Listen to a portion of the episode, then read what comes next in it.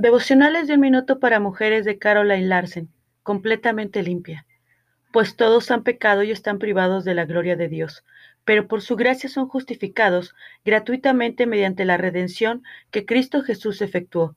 Romanos 3, 23 y 24. Así que, no eres perfecta, nadie lo es. Así que cometes errores. Todo el mundo lo hace. No te permitas caer en la trampa de mirar a los que te rodean y pensar que sus vidas están bajo control.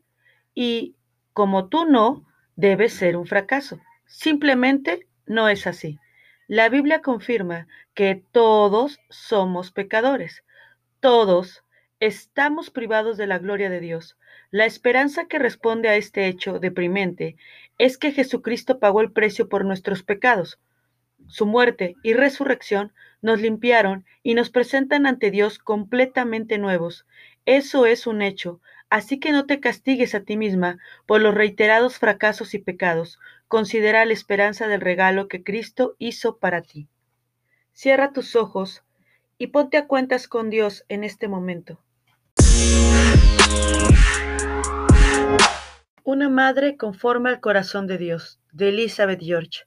Haz el esfuerzo. Creo en la oración. Es solo que me resulta muy difícil. La oración no es algo tan intimidante como pensamos, pero como todo lo que vale la pena requiere esfuerzo, hay mucho que lograr, y la oración es una fuente de ayuda. Santiago 5:16 nos recuerda que la oración del justo es poderosa y eficaz.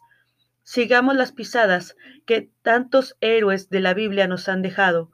Cuando Salomón oró, Dios lo convirtió en el hombre más sabio del mundo. Elías oró y Dios envió lluvia y fuego. Daniel oró y Dios cerró la boca de los leones. Anímate. La oración fervorosa de una mujer, esposa y madre justa es poderosa y eficaz. Que Efesios 6:18 sea tu meta. Oren en el Espíritu en todo momento, con peticiones y ruegos. Manténganse alerta y perseveren en la oración. Oremos. Señor, creo en la eficacia de la oración.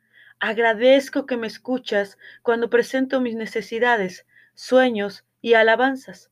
Ahora mismo me consagro a practicar la oración con una convicción renovada. Amén. Cuando puedas, abre tu Biblia en el Salmo 95, 2 y 3. Lleguemos ante su presencia con alabanza, aclamémosle con cánticos, porque Jehová es Dios grande y Rey grande sobre todos los dioses. Si puedes, subraya este pasaje en tu Biblia y mientras pregúntate, ¿cuál es una de las formas en las que puedes expresar gratitud a Dios? Esperamos que sea de bendición para tu vida. Saludos.